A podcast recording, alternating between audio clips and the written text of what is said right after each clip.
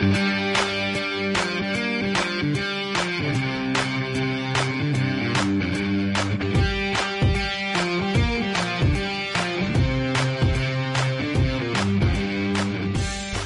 tal gente? ¿Cómo están? Bienvenidos nuevamente a un programa, una edición especial de Fútbol desde Balcón. El día de hoy está hablando Brian Mauricio, acompañado de Andrés Portugal. Bienvenido Andrés. El día de hoy estamos muy emocionados ya que ha sido un fin de semana con mucho movimiento, tanto en lo futbolístico como en lo extrafutbolístico y en algunos clubes. Andrés, ¿qué tal? ¿Cómo estás?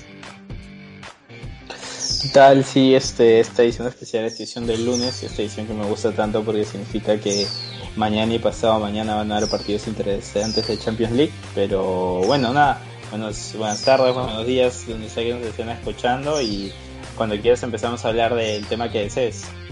Así es, el día de hoy, gente, vamos a hablar acerca de, para los barcelonistas, para los hinchas culés, estas elecciones que se vivió este pasado fin de semana y elegido Laporta, regresa al Barcelona eh, como la esperanza de lo que estaba pasando en los últimos años, ¿no? Esta es la puerta que trajo la felicidad en los buenos años entre el 2003 al 2010, uh, trayendo, por ejemplo, a Ronaldinho, por ejemplo, consiguiendo la hazaña con el Pep Guardiola en el sextete.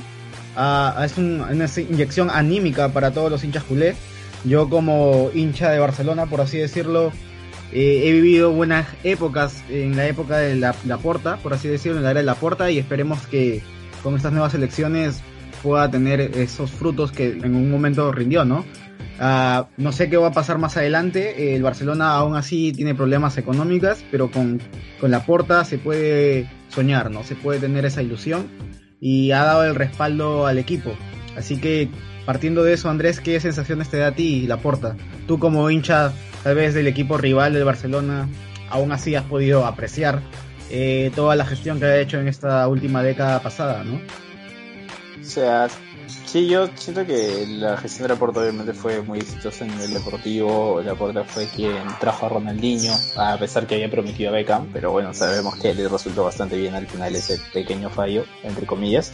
Es el que confió en Guardiola, que recordemos que ahora de Guardiola hablamos como uno de los mejores técnicos del mundo, que probablemente lo sea pero que en su época solo había dirigido al Barça B y empezó, si no me equivoco, perdiendo o empatando sus dos primeros partidos y creyendo en gente como Sergio Busquets que trajo del Barcelona B. Entonces, o sea, creo que confío en la gente de la casa. Ahora, creo que está llegando en un momento muy diferente al que llegó hace 20 años ya. Claro, hace 20 años. este, cómo pasa el tiempo. Pero bueno, creo que llega una situación muy diferente. Porque el Barcelona económicamente sabemos que tiene una deuda. No quiero dar información falsa, pero eran, si no me equivoco, más de 100 millones que tenía que pagar en corto plazo. Y creo que eh, me, he informado, he leído, creo que la afición catalana está muy contenta, la afición del Barcelona, mejor dicho, está muy contenta por la porta, pero que eh, los planteamientos que había dado Víctor Font, que era su principal rival, eran mucho más sensatos a la hora de hablar económicamente, pero que no conectaba tanto con el hincha culé que era, es como un poco esta vez el carisma le ganó a, a una propuesta más lógica. Así que veremos finalmente cómo se desarrolla, porque como repito, o sea, el Barcelona va a tener que confiar bastante en jugadores de la casa, va a tener que hacer una estructuración deportiva. Recordemos que Bartomeu hace una semana este fue llevado preso, que finalmente fue justa libertad, pero van a tener que seguir los juicios. Entonces es una situación muy diferente y si bien es cierto con carisma puedes ganar unas elecciones, con carisma no vas a poder sacar a reflote un nuevo club con el Barcelona. Y creo que bueno ahora eh, un gesto simbólico que, que supongo, que te habrá gustado es que Messi haya ido a votar por, eh, por primera vez en su carrera como bueno él es socio de Barcelona pero por primera vez fue a votar así que, que ahí salió la puerta que tal vez Messi esté feliz que pueda renovar no sé económicamente lo que conviene pero más allá de eso supongo que deportivamente y pensando solo un poco en el pasado te remonta, te, te remonta esos sentimientos de ilusión pero no sea a la hora de la hora que, bueno, o sea, yo por mí que el Barça le vaya mal, la verdad, pero este, que a la hora de la hora este, sea lo más realista posible y que haga una buena gestión y no acabe trayendo o generando más problemas económicos al Barcelona, que lo que tiene que hacer ahorita es una reestructuración. Total, totalmente de acuerdo, Andrés. Este, es una época de reestructuración, es totalmente distinto a cómo llegó la porta.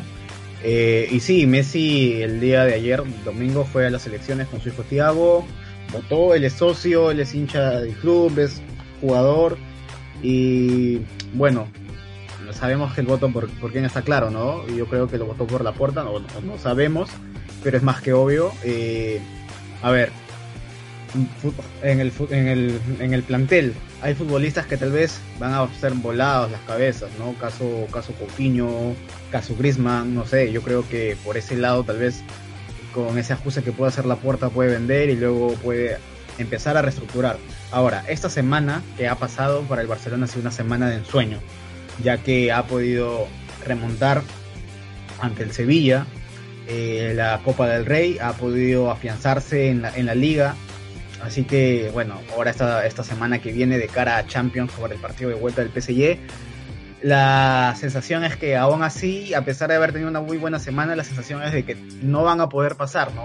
Viene de perder 4-1 en el Camp Nou con un poderoso PSG de Mbappé y este miércoles se va a enfrentar nuevamente allá en el Parque de los Príncipes con Mbappé y compañía, ¿no? Neymar, que lo en el largo, ¿no? Ahora, eh, ¿Qué sensaciones puede dar la puerta? Te puede dar seguridad, te puede hacer soñar, ¿sí? Ahora, del dicho al hecho, lo que va a pasar eh, va a ser un, camino largo. No sé si Messi, a pesar de que la puerta haya regresado como presidente del Fútbol Club Barcelona, va a renovar contrato. Sabemos que a fin de temporada Messi acaba su contrato, no sabemos su destino, pero aún así para los hinchas culés esta noticia es, da mucho ánimo, ¿no? Sobre todo un proyecto de jóvenes que tiene como caso Ricky Puch, caso Pedri, caso Ansu Fati, caso Ilaich Moriba, hace soñar a los hinchas culés, ¿no? Que desde la casa de nuevamente se está apostando por la Masía. Vamos a ampliar durante las semanas siguientes qué es lo que está pasando con el Barcelona. Pero también Andrés, este fin de semana que ha pasado nos ha dejado, un, para, al menos para nosotros, los hinchas del fútbol sudamericano y sobre todo los que estamos siendo hinchas de la selección peruana y también de muchos otros oyentes que aman las clasificatorias eh, o eliminatorias han sido suspendidas, Andrés. Han sido suspendidas estas fechas dobles que teníamos previstas para este marzo, ¿no? Por el tema de la pandemia que estamos viviendo y por el tema de, que los jugadores que vienen en Europa, vienen a Sudamérica y luego tienen que regresar a Europa, van a pasar una cuarentena y eso no conviene a los hinchas o a los, a los clubs, mejor dicho, porque se van a perder partidos decisivos, ¿no? Eh, esta suspensión de eliminatorias, Andrés, ¿tú crees que cae a pelo para Perú o para los otros equipos que están en competencia? A ver, creo que justo nos tocaba contra Bolivia y Venezuela, que digamos que no son precisamente la selección con mayor cantidad de jugadores en Europa, y nosotros tampoco. Entonces nuestra fecha no se iba a ver, o sea, los partidos que nos tocaban iba a ver muy tocado.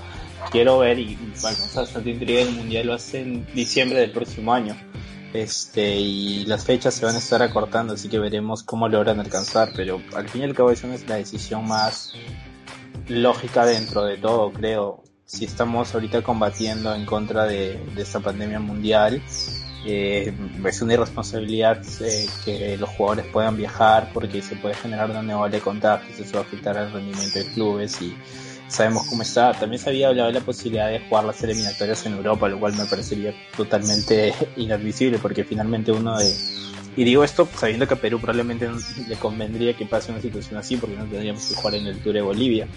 Pero ese tipo de cosas, o sea, creo que algo importante de las eliminatorias, sobre todo sudamericanas, es que muchas selecciones como Ecuador, Bolivia esta eliminatoria no tanto, pero históricamente siempre se hace fuerte en La Paz entonces, creo que es una decisión correcta dentro de lo que responde a la salud y todo eso. Creo que hay, nuestra selección no se va muy afectada finalmente.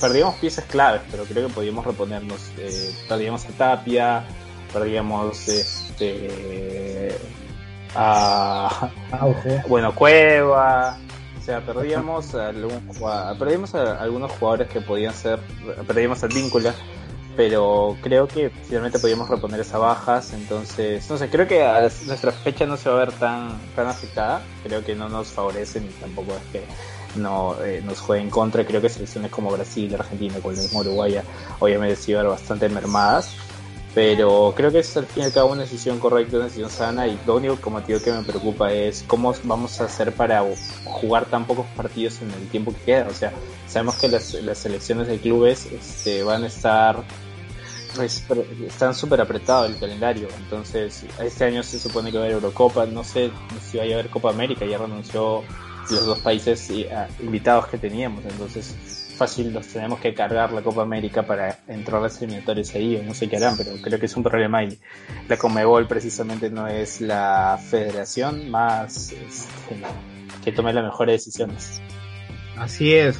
Eh, de, de, acuerdo a esto, eh, claro, Perú necesita poder llevarse los seis puntos contra Venezuela y con Bolivia. Hacerlo durante esas instancias podría haber funcionado, sí, pero lo que se quiere o lo que se ha estado comentando es de que de una u otra forma leí hoy día que Ruidías decía que a Perú le venía bien, ya que hay jugadores que no han tenido tanto tanto rodaje este año, caso Paolo Guerrero, caso Farfán, ¿no? que son los máximos eh, referentes de la selección peruana. Ahora, por ahí leí, no voy a dar información falsa, simplemente leí, que muchos decían o proponían que por qué no en la Copa América se jugaban las clasificatorias y de ahí los ganadores que se vayan directo, ¿no? Para mí resulta que eso no va a ser posible, pero sin embargo me, me parece, o podría ser sensato de que, como dices, se vuelve en la Copa América y esos partidos se aprovechan para jugar las eliminatorias. Tenemos un mundial el próximo año. Normalmente los mundiales son en mayo, junio, pero por ser el caso Qatar, por el tema del clima, lo pasaron a diciembre del 2022. Así que aún hay tiempo, pero hay un calendario muy apretado, como dices, no tanto en clubes como en selecciones. Ahora, eh, se venían partidos bonitos, Andrés. Se venía, se venía el clásico de Argentina-Brasil, se venía, me parece que Colombia con Brasil también se venían partidos muy hermosos, ¿no? Sin embargo, el hecho de que si se juegan con jugadores locales se desvirtuaba este tipo de competencia porque siempre queremos ver lo mejor. Así que de una u otra forma yo creo que viene a pelo por el bien de las elecciones, por el bien de la competencia, para que los se puedan ganar los puntos los, los verdaderos equipos que merecen ir a un mundial, ¿no? Y esto es lo que ha pasado este fin de semana. No sabemos ahora cuándo se va a reprogramar, no sabemos, estamos en la expectativa, ¿no? ¿Qué decide la Comebol, qué decide la FIFA? Ya que son los máximos entes de, estas competiciones, ¿no? Sí, igual para ser honesto no me sorprendería que la Comebol tome una decisión tan jale de los pelos como hacer una especie de mini grupos como ahora está dividido en dos grupos la Copa América y que eso de alguna manera afecte a la eliminatoria. Probablemente a Perú le beneficiaría porque Perú sabe competir bastante bien en torneos cortos, no tanto en torneos largos, pero bueno, al final veremos cuál decisión que toma la Comebol, que sea lo más justo dentro de todo para los, para los países y sí creo que esta es la fecha más importante de, esta es la fecha más importante, el, bueno, de fechas que va a definir un poco cuál va a ser el rumbo de Perú en las eliminatorias. Si no logramos los seis puntos, te digo que cuatro puede ser, pero es, es los seis puntos son bastante importantes. lo ideal sería obviamente como en todo sacar los seis puntos. Y yo los cuatro puntos tampoco me confiaría tanto es ver cómo vamos a hacer, porque de conseguir menos que eso, se, de perder tan solo uno de esos dos partidos se nos complica bastante. De verdad, hemos perdido puntos que no debíamos haber perdido. Sí, y eso es un tema muy aparte que lo hablaremos tal vez en un, programa especial, ¿no? Del, todo el trayecto de Perú en estas últimas clasificatorias rumbo a Qatar 2022. Pero, ¿qué te parece, Andrés? Si hablamos un poco de lo que nos dejó. Ahora nos mudamos al fútbol, nos metemos netamente a la cancha y analizamos un poco qué pasó este fin de semana en cuanto a los derbis. ¿Y qué te parece si nos vamos a, España, que es lo que nos dejó este derby de Madrid entre el Atlético de Madrid del Cholo Simeone versus el Real de Madrid de, de Zinedine Zidane. Sí, una de las, este, una de las otras noticias, buenas noticias que le pasó al Barcelona fue que eh, el empate en el derby de Madrid. Creo que el Atlético jugó un partido inteligente, me sorprendió bastante la intensidad con la que fueron a jugar desde el inicio, buscando arriba, comiendo las posturas. Sí. El gol de Luis Suárez fue un gol que definió como, como el killer que es dentro del área. O sea, creo que eh, él para mí, y me reafirmo lo que digo, no fue un error vender a Luis Suárez para el Barcelona.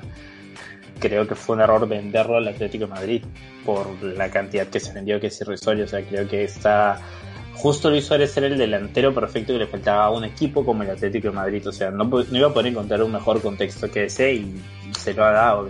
algo parecido con lo que pasó con Villa, que se sabía que su tiempo en el cuadro culé ya había pasado y se lo terminaron dando al Atlético de Madrid y terminó ganando una liga y una final de Champions. Entonces, bueno, para comentar más lo que pasó en la cancha, creo que fue un partido inteligente por parte del Atlético de Madrid. El, primer tiempo del, equipo del equipo de Zidane me pareció bastante, bastante bajo. Me pareció que Isco no terminó de funcionar bien, estuvo un poco desaparecido. Asensio más de lo mismo. El medio campo Casemiro, Kroos y Modric no estuvo tan bien en los primeros 45. Eh, en el gol Casemiro deja mucho espacio. Mendy sale, su marca Casemiro no sabe cubrir Varane no supo para dónde ir, Marcos Llorente aprovechó. Sin embargo, creo que la entrada de Fede Valverde y de Vinicius Junior agitó bastante bien al equipo. Creo que el Atlético de Madrid lo que hizo fue decir, mire, estamos 1-0, hay que hay que replegarnos, hay que defender bien atrás. Eh, Real Madrid un poco que no encontraba la forma, pero es que tiene, ya no tiene a Godín y a Miranda o a Godín y a José Jiménez atrás que sabías que no iba a cometer ese tipo de errores. O sea, el gol que el Real Madrid le mete al Atlético Madrid, creo que hace tres años no se lo mete. Eh, es un gol que estaban seis, siete jugadores del Atlético Madrid en su área o, rodeando su área y sin embargo Karim Benzema logra meterse eh, con un con un pase de, izquierda luego se lo pasó a su pierna derecha Casemiro logra hermoso pierde la referencia de Benzema y Benzema de esquina creo que precisamente no hizo mal Simeone, pero no son los mismos jugadores que había hace años que sabías que te daban una solidez defensiva que era impenetrable. Ahora vimos que con 6-7 jugadores en el área, el Real Madrid igual le hizo daño, le encontró la costura y pudo y marcó ese gol, ese marco así. Así es. Eh, yo quiero resaltar la presión y la intensidad que tuvo el equipo del Cholo Simeone. Yo sinceramente pensé de que empezando el partido el que iba a tomar protagonismo iba a ser el Real de Madrid y el Cholo Simeone aguantando para la contra, pero me sorprendió esa presión. Qué gol de Luis Suárez, tres dedos, cachetada. Yo, lo ha hecho eh, Luis Suárez en el Barcelona al Real de Madrid, eh, los goles así, pero el Atlético Madrid perdonó mucho, Andrés. Se falló ocasiones claras que pudieron haber acabado en gol y no puedes perdonar al Real Madrid, ¿no? El Real Madrid nunca lo des por muerto con jugadas así porque el Real Madrid con clase de jugadores que tienen como Benzema, Casemiro, en el arco Courtois, Modric, Cross, no te perdonan. Y ojo que Benzema ya había fallado un gol, un gol claro, pero con una gran actuación de Oblak con dos tapadas en dos tiempos y Benzema ya estaba con la mecha encendida, ¿no? Ya también se había visto la sociedad Casemiro-Benzema en una jugada anterior en el cual Benzema patea al arco, pero Casemiro le había pedido el pase a la derecha que le pedía para entrar al área y no, no se pudo. Y en la siguiente Benzema trata de llevar un rebote en Condovia, de nuevo le cae a Benzema, pase a Casemiro, Casemiro se la devuelve como futsal y gol de Benzema, ¿no? Fue un, gran partido que a la larga creo que eso el que más sale beneficiado en esta liga o en esta jornada de liga ha sido el Barcelona, ¿no? Aunque bueno, vamos a ver, aún queda el Atlético Madrid con un partido con un partido pendiente y la liga se pone se pone picante, ¿no? En esa en esa lucha entre ese tridente de estos últimos, esta última década, Atlético Madrid, Real Madrid y Barcelona, ¿no? Sí, me parece que el partido, veremos cómo será, creo que es otro de los partidos.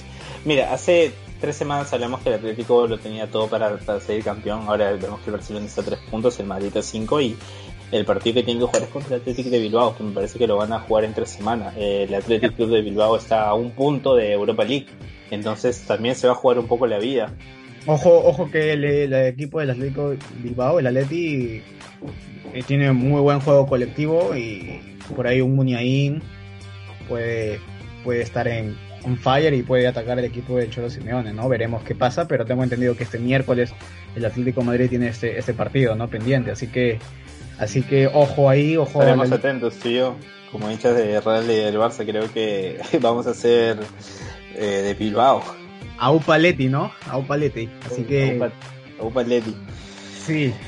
Y bueno, eso fue lo que nos dejó lo más importante este fin de semana en cuanto al derby de Madrid.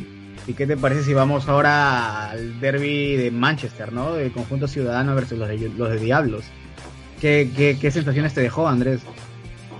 Parecía que, o sea, el, eh, está empezando un poco a ser la bestia negra de Guardiola. No es la primera vez, me parece que eran tres, partidos seguidos que que el United le logra ganar en, en el City of Manchester, bueno, en el Etihad Stadium, ahora llamado. Y, uh, y no es que el United lo haya ganado un poco a como a veces se gana, de, de porque le entra el balón justo. Creo que fue un partido muy serio a nivel defensivo del Manchester United, que no está contando con De Gea porque acaba de ser padre, felicitaciones a él. Está tapando a Dean Henderson, pero un arquero igual me parece que es de, puede ser titular en cualquier equipo de Dean Henderson. Incluso creo que si no se hubiera ido al United, hubiera sido en el Sheffield United o si hubiera ido otro equipo donde jugaría por, como titular, sería el arquero de Inglaterra para la próxima Eurocopa, pero bueno, ese es otro tema.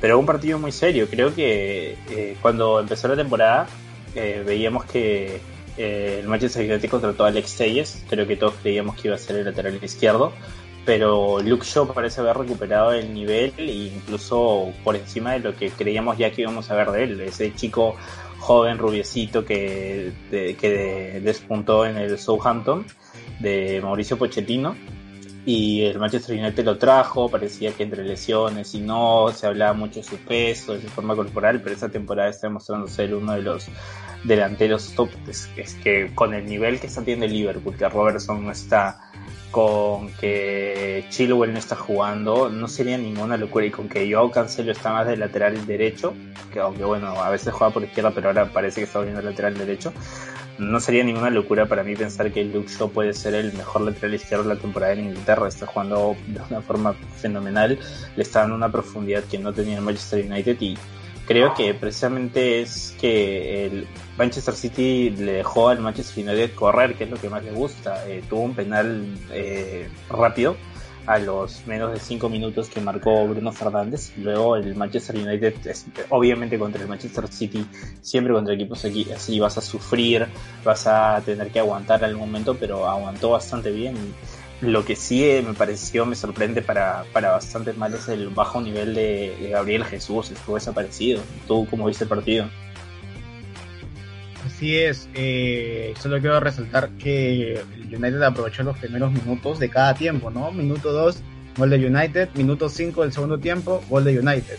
Eh, yo en la previa decía que el City le ganaba un 3 a 2 al United, o sea, veía un partido muy sufrido por parte de, del City y United, pero sinceramente yo, yo, yo veía que el City metía goles, pero no ha metido goles y esto de acuerdo con, con, el goleador del equipo, o con el referente o el 9 del equipo que era Javier Jesús, ¿no? Que estuvo totalmente desaparecido y el City de Guardiola lo tuvo ahí, pero el Manchester United supo, supo aguantar y, y sinceramente Solskjaer ya ganando tres veces al City de Guardiola de, de visita haciendo el United habla de cómo se va pensando este equipo, ¿no? El United. Ojo que el United sigue en competencia en esta Europa League y, viendo cómo va, pinta para, puedo decir que pinta para candidato como campeón de, la Europa League, ¿no? Sí, en Europa League creo que es uno de los favoritos, le tocó justo contra el Milan, que no viene en su mejor momento, no está como al inicio de la temporada, va a ser como una llave que podría ser tranquilamente Champions League hace algunos años. Pero creo que Solskjaer cada vez se estaba, se estaba hablando nuevamente de, que empató partido 0-0, si me equivoco 3 o 4, se ponía un poco en duda la capacidad de Solskjaer.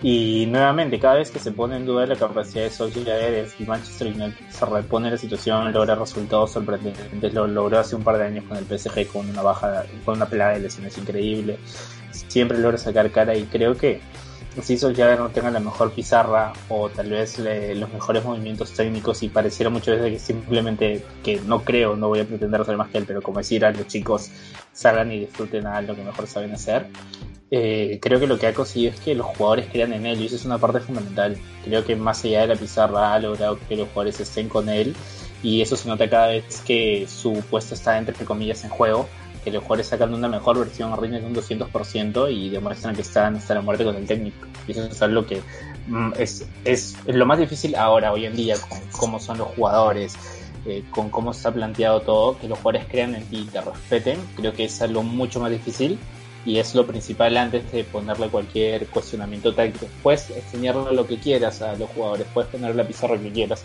pero si no creen en ti, si no siguen tu idea, si no creen que eso es lo mejor para ganar, el vestuario se te va a caer, los jugadores no van a rendir y no vas a, no va, no, tu equipo no va a terminar rindiendo así tengas las armas necesarias. Así es, y un caso que le está pasando difícil es el de Liverpool de Jurgen Klopp, ¿no? Ayer estuve leyendo que el cambio que le hizo a Mohamed Salah no le gustó y en interna eh, hubo una, una discusión, así que es totalmente distinto lo que está pasando en United a lo que está pasando en Liverpool de club con, de club con ya caídas en casa que ya esto va más por una cuestión de mentalidad por parte de los futbolistas que una cuestión futbolística, ¿no? Que ahora Liverpool se está alejando un poco de posiciones Champions, posiciones europeos sí, y a lo que solía hacer, ¿no? Y eso suma con las bajas que ha tenido. Pero es un caso aparte. Así que simplemente lo ponía en comparación caso Solskjaer con caso Jurgen Klopp, ¿no?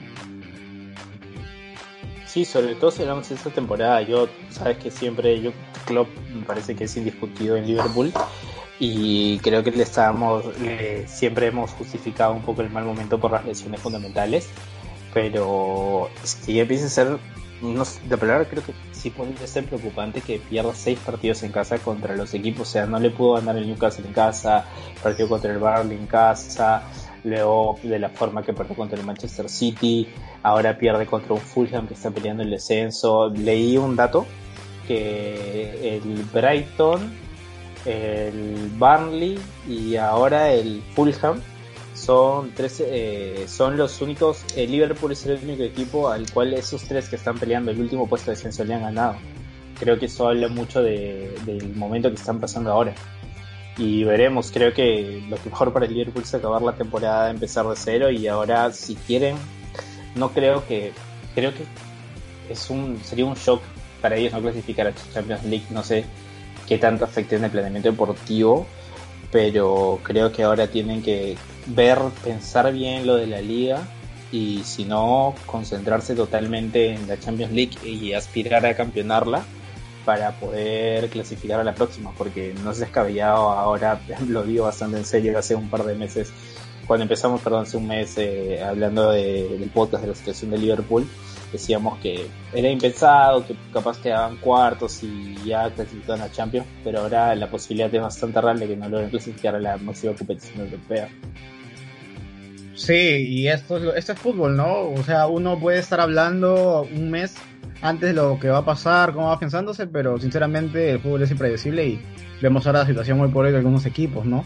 Hace un mes decíamos que el Atlético Madrid estaba firme y, mira ahora, ¿no? Estaban que le pisan los talones el Real de Madrid y el Barcelona, caso Liverpool.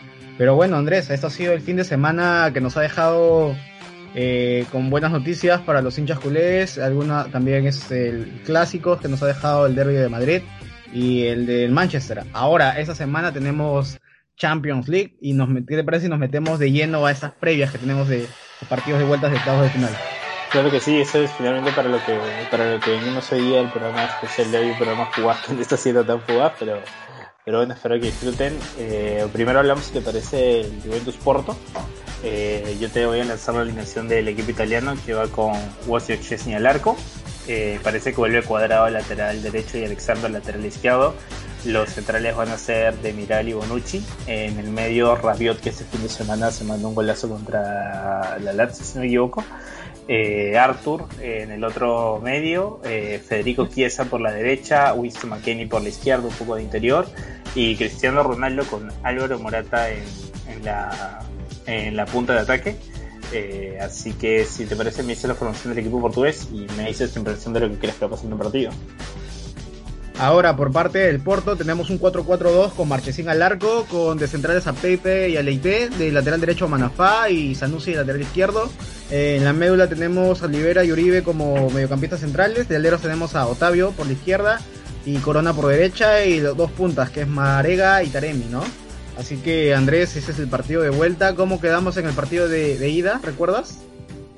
Sí, este 2 a 1 por parte del Porto en el estadio Todragao. Y creo que este va a ser un partido en el que creo que la Juventus se lo va a llevar. Al fin y al cabo necesita un gol por misma calidad individual. No creo que vuelvan a cometer los mismos errores que cometieron. Yo creo que los hinchas de la Juventus todavía no superan el error que el gol que regaló Betancur al Porto creo que la Juventus no lo puedo considerar un uno de los principales cinco o tres candidatos a levantar la Champions League, pero creo que la calidad individual le va a ser y el alma competitiva de Cristiano Ronaldo le va a ser suficiente para superar esta fase de grupos. eh, esta fase de grupos, que este, este, este partido de octavos. Y creo que va a depender mucho de quién le toque en cuartos de final, si es que finalmente clasifica como creo, para ver cuál puede ser el, avance. Pero me parece que la Juventus ha, muchas veces demuestra una, una cara que no, no, te, no es el equipo asociativo, no es un equipo que tenga, parece, muchas vías, diferentes vías para el gol, pero es que con Cristiano Ronaldo y la calidad individual de algunos jugadores que muchas veces se ponen el, el equipo al hombro, eso me pasa con Chiesa. Creo que Chiesa técnicamente no es un jugador tal vez top mundial, pero su personalidad, su cabeza sí creo que con ese tipo de jugadores puedes sacar ese tipo de partidos, creo que le va a servir para sacar este tipo, este, este encuentro que no es tan complicado, ese gol eh, en el estadio dragado, ese 2 a 1 le da la vida a la Juventus y un gol finalmente lo, lo va a conseguir, creo que no va a cometer los mismos errores y creo que la Juventus va a pasar, no diría sin sufrir, pero va a pasar de una manera no, no, no, no, no, va, no va a ser una situación extrema. Creo que va, va a poder meter un gol en los primeros 60 minutos del juego y va a poder controlar el partido. Ojo que por parte de la Juventus, Danilo no va a estar presente por tarjeta roja. Betancourt, Dybala, Chiellini y Matías Delit son dudas. Mientras que por parte de, del Porto, Demba, y no están por lesión y Marcano es duda. Ojo que los goleadores de, la Juventus en esta Champions es Álvaro Morata con 6 goles, Cristiano Ronaldo con 4 y Chiesa con 2. Mientras que por parte del Porto tenemos a Oliveira con 3, a Marega con 2 y a Díaz con 2. Así que el día de mañana eh, no sé sinceramente qué va a pasar, pero todo indica a que la Juventus pueda pasar tranquilamente, ¿no? Necesita, necesita un gol y ese gol eh, creo que va a llegar, ¿no? Salvo que el Porto sepa aguantar, aguantar muy bien y, pueda dar la sorpresa, pero el favorito es la Juventus. Sin embargo, tenemos jornadas de sorpresa y esperemos de que no sea la sorpresa, ¿no? Sino que la Juventus de Andrea Pirlo, comandado por Ronaldo y, por Morata, puedan sacar un buen resultado y clasificar a cuartos de final. Sí, creo que el alimentario estar en pie de Cristiano Ronaldo. Este, la clave, entre comillas, siempre va a ser evitar que, que el balón llegue en el área de media luna o dentro de o dentro del, dentro del área del portero, pero eso sabemos que es imposible. Así que creo que la Juventus va a tener que jugar un partido serio. Si el Porto se juega a tirarse atrás, a replegar y aguantar no va a resistir, me parece que no va a poder resistir solo por, no te digo, no digo por el juego de la Juventus, digo por la calidad individual no va a poder resistir, entonces creo que finalmente eh, el equipo bianconero se, se va a poder imponer y va a clasificar a la siguiente instancia. Y si te parece, pasamos a otro de los partidos a uno de esos partidos que, que tiene aromita, aromita de, buen gusto, el Borussia Dortmund contra el Sevilla. Si te parece, te digo la formación del equipo alemán, que va a ir con un 4-3-2-1, con Roman Burki en el arco, Tomás Meunier en el lateral derecho, Nico Schulz por el lado izquierdo, los centrales Akanji y Mats Hummels.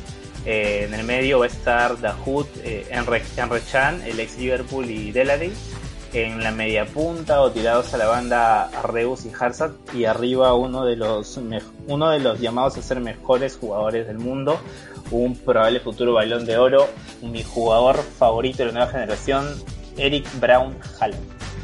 Tú, Brian, si me puedes decir cómo, que, cómo nuestro amigo Jusport dice que es el equipo de Julen Lopetegui.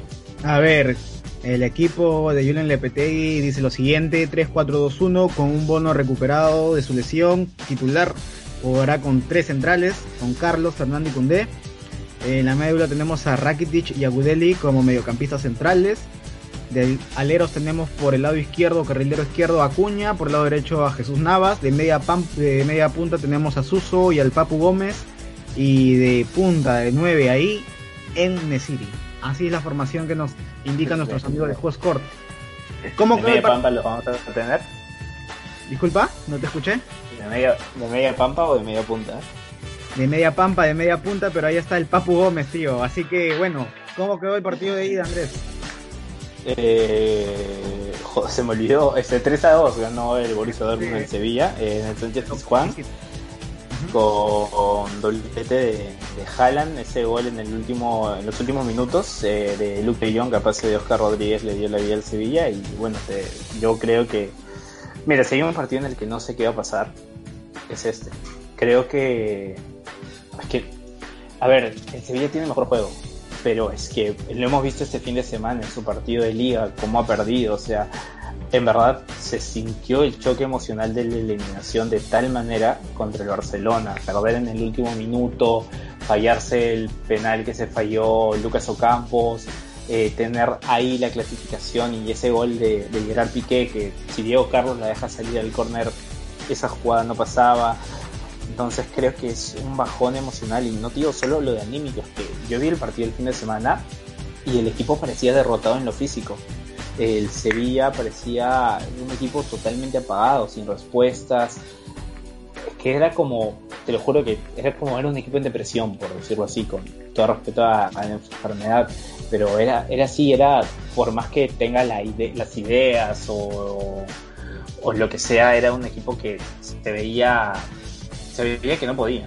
Este, y el partido contra el Elche en verdad lo, lo, demostró, el Elche que no era precisamente un, no es un equipo que te, que te proponga, creo que el es un equipo mucho más propositivo y el Elche encontró las formas y creo que es, no sé cómo, cómo responderá anímicamente en un partido de máxima exigencia contra el Borussia Dortmund, que si bien es cierto viene a perder eh, contra el Bayern Múnich, que una vez más empezó perdiendo un partido y una vez más terminándole vuelta, pero contra un delantero como Haaland, yo no sé, te lo juro que no sé qué puede ser.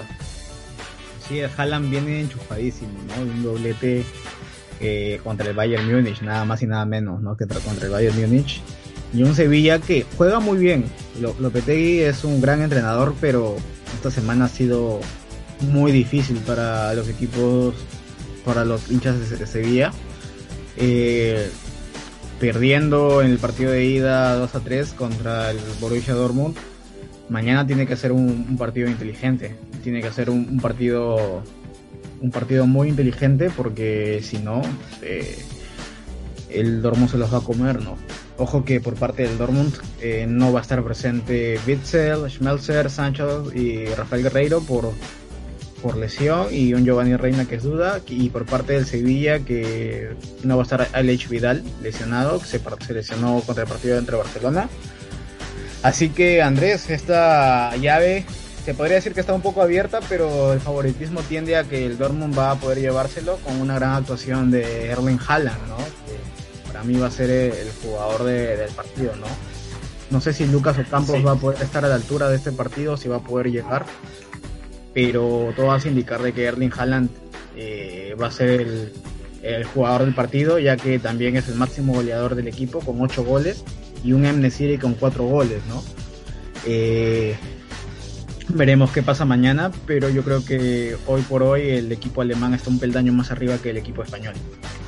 Sí, creo que, como digo, sobre todo lo anímicamente, es que en el fútbol hablamos muchas veces de pizarra, de táctica, que hay tres centrales, que hay laterales que lleguen al área, que pisen el área rival, pero nos olvidamos que son humanos y que la parte anímica es muchas veces más importante que cualquier pizarra, o sea, las dinámicas de las dinámicas del club, lo, hemos hablado ahora con el Liverpool perdiéndose seguido, lo hemos hablado con el City, que al inicio de temporada todos hablaban que era el fin de Guardiola y ahora, ¡pum!, 20, partidos seguidos ganados, acaban de perder contra el United esa racha, pero, o sea, creo que las dinámicas es algo bastante importante y no debemos hacerlo menos y levantarte de un golpe como el que tuvieron contra el Barcelona es como en una víctima que estás cerca de lograr un objetivo que quieres hace años y lo pierdes en un último suspiro por algún error tuyo, que es difícil levantarse de eso.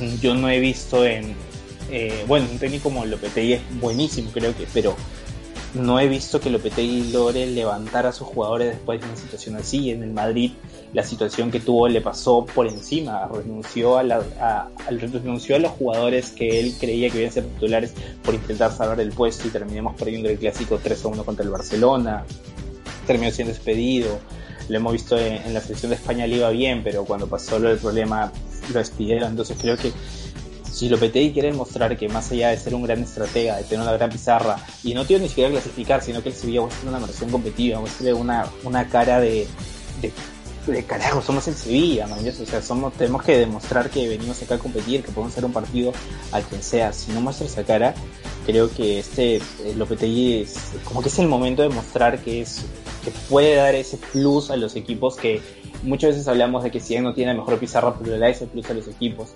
Entonces creo que es un buen momento para, para, para demostrar eso y creo que de verdad, y lo digo honestamente, es la eliminatoria que, que más emoción me produce ver. A pesar que probablemente, digamos, este partido acaba en un 0-0 asqueroso y horrible que nadie quiera verlo. Pero bueno, las expectativas están. Y sí, así que vamos a esperar que, que él no que nos para mañana, pero todas indicar antes que, que el equipo alemán es favorito. Sin embargo, nunca des por muerto al Sevilla, que el Sevilla al menos lo hemos visto en Europa League eh, hacer muy buenos partidos aún en la Champions tiene que creérsela. Eh, tiene un equipo que tiene muchas condiciones, ¿no? Sobre todo ahora que está el Papu Gómez, que ha venido de un Atalanta. Eh, y tiene buenos, buenas defensas, ¿no? Un Cundé, un Fernando, un Carlos, ¿no? Un buen arquero como Bono. Sin desmerecer al otro equipo, obviamente con Borussia Dortmund, que también tiene un gran equipo. Con Schumel, Siakanji y Burki de, de arquero, ¿no? Pero pero es que sí puede hacerle partido, ¿no? Simplemente es un tema de mentalidad y vamos a ver qué, qué resultados salen en mañana. Pero ahora, ¿qué te parece si nos vamos al miércoles? Nos vamos ahora al Liverpool versus el Leipzig. ¿Qué sensaciones te deja? ¿Qué, qué puedes apreciar de ese partido, mi querido Andrés? Creo que es una de las eliminatorias que no es, esté cerrada, pero creo que es una de las que podemos dar un favorito más claro. El Liverpool que va a salir con el 4-3-3 ya conocido, eh, según esos amigos Huscourt, este Alison al arco, Alexander Arnold y Robertson por las bandas, Fabinho y el debut de Nathaniel Phillips en Champions League. Wijnaldum, Curtis Jones y Thiago en el medio campo. Y los de arriba, Mané, Salah y la incursión de Diego Jota. Uno para mí era el jugador más desequilibrante hasta su lesión eh, en el Liverpool. Y por el lado del Leipzig, ¿cómo, cómo es el tratamiento? A ver, va a jugar con un 3-5-2 según nuestros amigos Huscourt. Con Gulachi en el arco va a jugar con tres centrales, con Klosterman, Upamecano y Mukiele en la medular tenemos a Olmo, Camp y Savitzer como mediocampistas centrales y de carrileros por el lado derecho tenemos a Adams, por el lado izquierdo a Angeliño o Angeliño y las dos puntas que tenemos es a Unkunku y a Sorlot. Eh, así, así va la formación del Leipzig. Y por parte de Liverpool, las bajas que tenemos es Henderson, que ya sabemos, Bridget Van Dijk, que también está lesionado hace buen tiempo, Joe Gómez, Matip. Y las dudas que van a hacer es va a ser Kabak, el central, Bobby Firmino y Kelleher, ¿no? Y por parte de Leipzig tenemos a los ausentes, que es Soboslai, Leimer y de duda va a estar Orban, ¿no? Willy Orban. Esos son los datos que tenemos para el día miércoles. Y ojo que los goleadores de Liverpool en esta edición de Champions es Mohamed Salah con 4 goles y Angeliño con 3 goles. ¿Cómo quedó este partido, el partido de ida, mi querido? quiero, quiero comentar que me encanta que eh, pongan a Liño como posible lateral izquierdo en la formación titular, pero abajo digan que es duda. Me encanta ese detalle. Eh, Angeliño supuestamente es duda, pero o sea, va a llegar, va a llegar, llega, llega bien. Este, no, quedó 2 a 0. Eh, no jugaron en Alemania, no me acuerdo en qué país jugaron, perdón, pero ganó 2 a 0 el Liverpool. Creo que el Leipzig, eh, mira, la única forma que yo veo que esta eliminatoria cobre cierto interés es si el Leipzig logra marcar entre los primeros 20 minutos y se le vienen los demonios a Liverpool. Ha perdido 6 partidos seguidos en Anfield, Anfield ya no es la fortaleza que era y creo que tienen que empezar a recuperar. Capaz este sea el punto de inflexión para recuperar Anfield, para recuperar lo que son. Creo que Klopp es un excelente técnico, es un muy buen motivador Creo que los jugadores no necesitan que les digan igual por lo que están jugando, lo que significa, lo que representa ese escudo. Y entender que esta temporada dar la mejor cara posible para hacerse de las cenizas como eh, en la misma ave que tienen en el escudo dice, renacer de sus cenizas y empezar a sacar la mejor versión para la próxima temporada y esta temporada plantar en League. Yo veo que el Liverpool va a pasar, confío en que el equipo de club muestre su mejor versión, confío en que el equipo de club sepa que su lucha es ahora en la Champions League y logre sacar el resultado contra un equipo de Leipzig, eh, el, eh, más, el más reciente semifinalista, el equipo de Nagelsmann, y igual me va a parecer interesante el planteamiento que logren hacer en contra de los de club y ver como digo, eh, para mí la clave para que se abra va a ser obviamente un gol en los primeros 20-30 minutos y ver cómo reacciona Liverpool desde el inicio. Y sí, Andrés, el Liverpool también viene, viene mal. Eh, lo único que le queda es esta edición de Champions, ya que tenemos eh, un Liverpool mal en, en, Premier League. Está descendiendo, me parece que está en puesto 7. No está levantando cabeza, pero aún así tiene el, yo creo, como lo dije en, la, en los programas anteriores, eh, que Liverpool esta llave lo tiene cerrada contra el Leipzig, salvo que venga un hecatombe y, sea una remontada de Leipzig histórica ante un Liverpool de club, ante el, Liverpool, pero pero no, esta llave está cerrada y simplemente sin enfocarse en encontrar el, juego, sobre todo también este el medio campo que está, no sé, Thiago no está respondiendo para que se trajo y sobre todo los centrales, ¿no? Ya que tenemos todos lesionados a, a Van Dijk, vemos a Gómez, a Matip, ¿no? Eh, yo creo que ya está cerrado esta, esta llave, sin embargo tienen que enfocarse en cuartos y no tratar de perder la mira en la, Premier League, ya que está complicado de que pueda estar en puestos europeos. Sí, ahora si te parece pasamos al plato principal, al pollito de los de Champions, al Paris Saint-Germain contra el Barcelona, eh, el equipo francés que viene de destrozar de, con Mbappé al equipo catalán. Eh, nuestros amigos Jusfor dicen que va con un 4-2-3-1, veremos si hay algún, alguno en la, en la alineación que se duda. Este, Keylor Navas al arco, Lorenzi Curzaba por las bandas. Kimpembe y Marquinhos de centrales, Leo Paredes, eh, el ex jugador de Boca, con Idrissa Gana y Guille, que van en el medio campo. Veremos si ahora Guille no, no, está con ganas de expulsar como en el primer partido. Berrati de media punta, Angelito Di María, que no sé por qué acá nuestro jodido Juscor lo pone como María, del lado derecho, Mbappé por la izquierda y Mauri Cardi de punta. ¿Cómo va a salir el equipo catalán? Bueno, parece que el equipo de Ronald Koeman viene con el 4-3-3 según nuestros nueve juez score, pero tal vez nos viene con una sorpresa con un 5-3-2, aún no lo sabemos. Pero bueno, plantea así con un 4-3-3 con Marc-André Ter Stegen en el arco, de centrales tenemos a Lenglet Mingueza, eh, laterales a Alba y a Dest. En el medio campo tenemos ya un conocido Busquets, Pedri, Frenkie de Jong y el tridente Messi de falso 9 con Griezmann y Dembélé eh, de extremos, ¿no? Así es la formación. Te digo rápidamente quiénes van a ser los ausentes del PSG. Juan Bernat descartado, mientras que las dudas son Moise King, Lorenzi, Neymar y Dagba de dudas. Mientras que por parte de, Barcelona los que no van a estar presentes 100% es Philip Coutinho, Ansu Fati, Sergi Roberto, Ronald Araujo, Gerard Piqué y bueno, nuestros amigos de, Jordi, nuestros amigos de nos dicen que Jordi Alba es duda, pero en la alineación lo tenemos también. Yo creo que sí llega. Ahora, sinceramente, Andrés, ¿Tú crees que va a jugar con un 4-3-3 el Barcelona de Ronald Koeman o va a ser un 5-3-2 que le ha estado viniendo muy bien en estos últimos partidos? creo que si Piqué y Araujo se va a complicar un poco lo de poner el 5-3-2, capaz poner a De Jong de, central como ya lo como ya jugó alguna vez en el Ajax, como ya lo hizo con un, más un par de veces con Ronald Koeman y de paso tener mejor salida de balón. Pero creo que es que el Barcelona a en, probablemente en una, una de las mejores semanas de los últimos dos años que está teniendo, quitando algún título que haya ganado.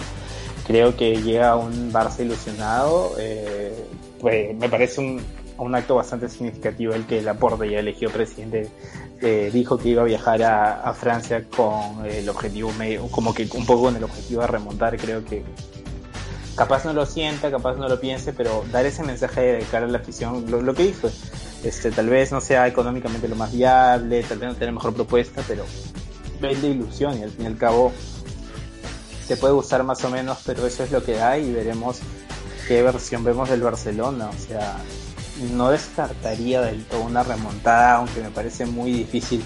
Creo que el PSG ha aprendido por las heridas es que si le vuelven a remontar un partido así es para que el jeque entre al vestuario con una metralleta y los mate a todos. De verdad, es que no, no se pueden permitir otro.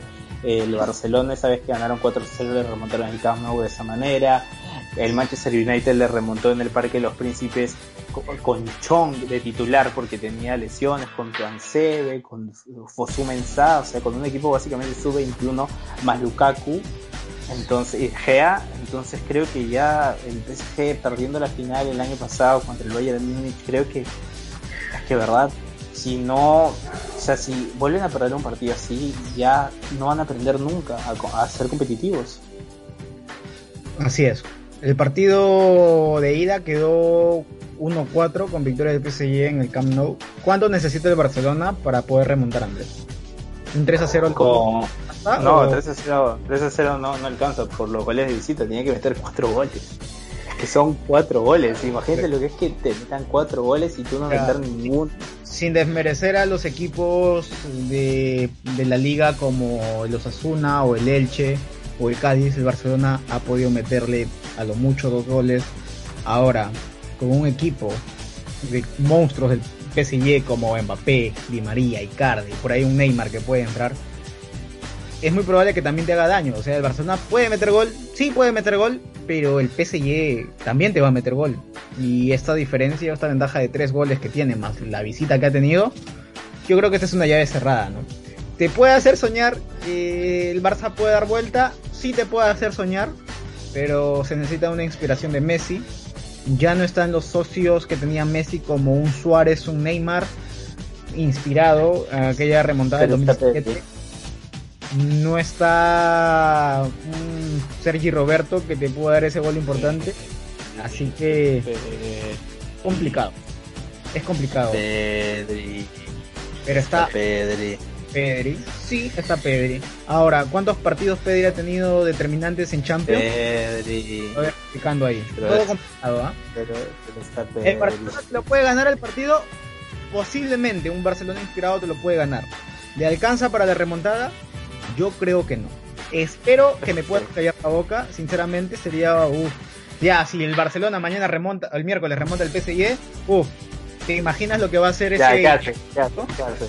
Si el Barça remonta el PSG, prométalo. Si el Barça Ya. remonta al PSG, me rapo, Sí, me rapo la cabeza. 100%. Ramos, ahora mismo, en vivo. En vivo, me rapo la cabeza. Está bien, está bien, bien, me parece, me parece ideal. O sea, yo creo que el PSG para eliminarse de alguna manera tiene que eliminarse a sí mismo. O sea, ponte que el Barcelona mete un gol rápido, los fantasmas se le vendrán, a- así como al Barcelona se le vienen los fantasmas en la cabeza, se le vino Roma, se le vino Anfield, eh, se le ve en el Bayern. ¿Crees que al PSG también, si el Barça mete un gol rápido, son dos equipos que tienen una historia muy negativa recientemente en Champions? No, no digo históricamente, porque el Claro. Barcelona ha sido ya Pero, pero el, es esa cosa. El detalle es que el PSG ahora tiene un entrenador que le respalda.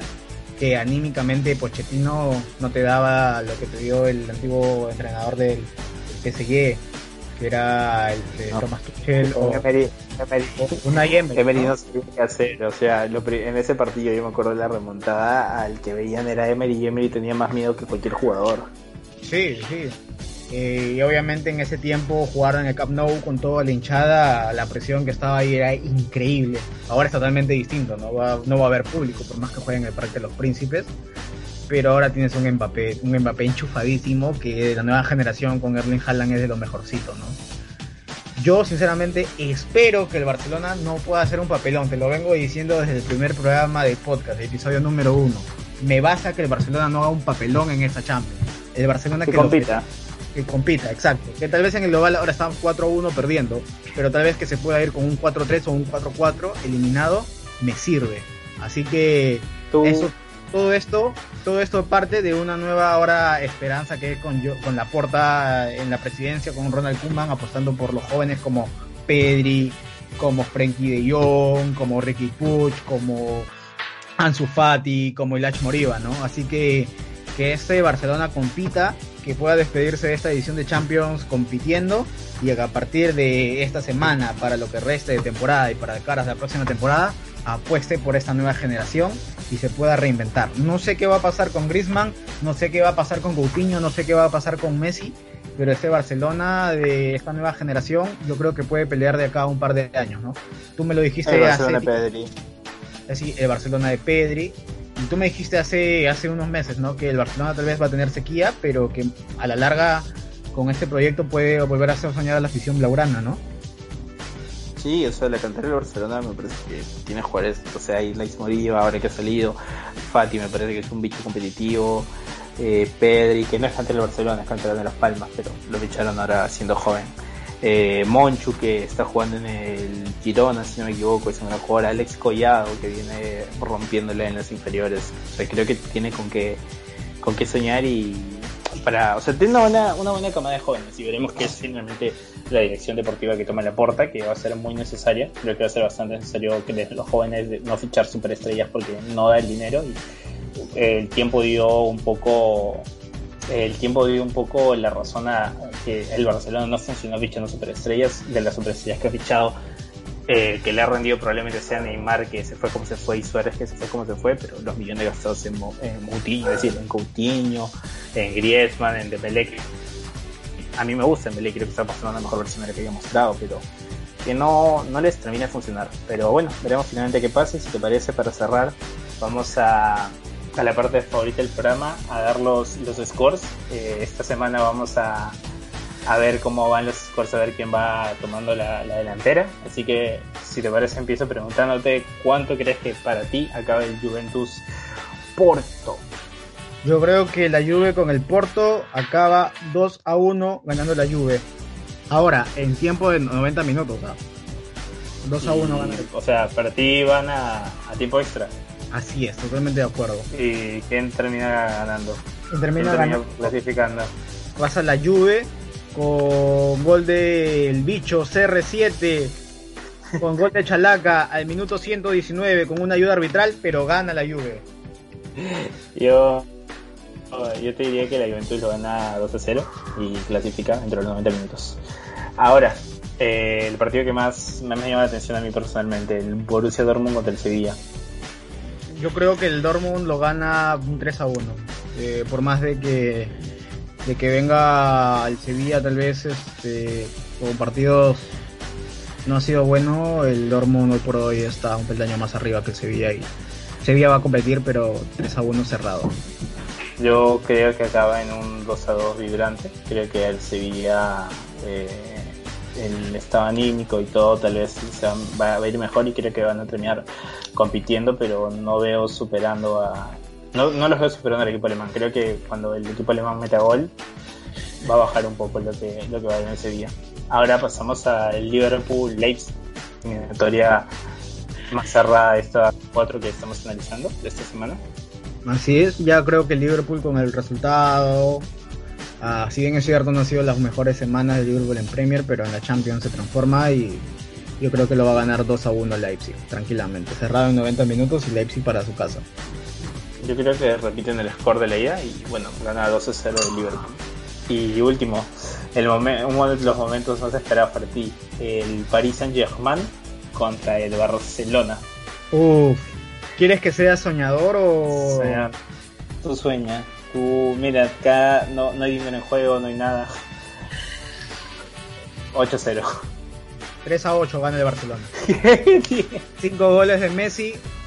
Empieza el Barcelona perdiendo 2 a 0 eh, en el primer tiempo. Y luego viene ya el show.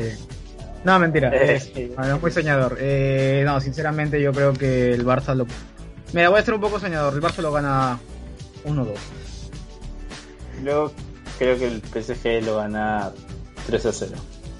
Creo que la Champions le va a pesar mucho el Barça. Sí, es lo más lógico. Eh, bueno, esto vamos cerrando. ¿Qué vas a almorzar? Así es, Andrés. Bueno, voy a almorzar mi rico bistec con puré a la hora del almuerzo, ya es la hora del almuerzo. Pero nada, ¿tú qué vas a almorzar, Andrés? Yo no me acuerdo, pero algo que en la casa de Fleckfelmo prepárate más. No a comer el chicharrón de tu suero, por favor. Esto desde Balcón. No se olviden de seguirnos en redes sociales, en Instagram como fútbol.balcón y en Twitter como fútbol.balcón. Y nada, las redes, este, en Instagram, en, en, da, en Twitter estoy como Dres Portugal, o sea, Andrés pero sin el AN. Y Brian, ¿tú cómo estás? En Instagram estoy como Brian Nick MS. Pueden seguirnos en las redes sociales también. Ahí estamos compartiendo todo. Nos pueden recomendar lo que quieran, vamos a de lo que ustedes quieran y nada, les estaremos contando algún futuro proyecto audiovisual que tenemos en mente que puede salir en el próximo mes. Así que nada, eso ha sido todo. Muchas gracias. Nos vemos gente, tengan un muy buen inicio de semana futbolera y que nada, que el fútbol siga reinando sus corazones. Un fuerte abrazo, nos vemos Andrés. Chau, chau. Chao. chao.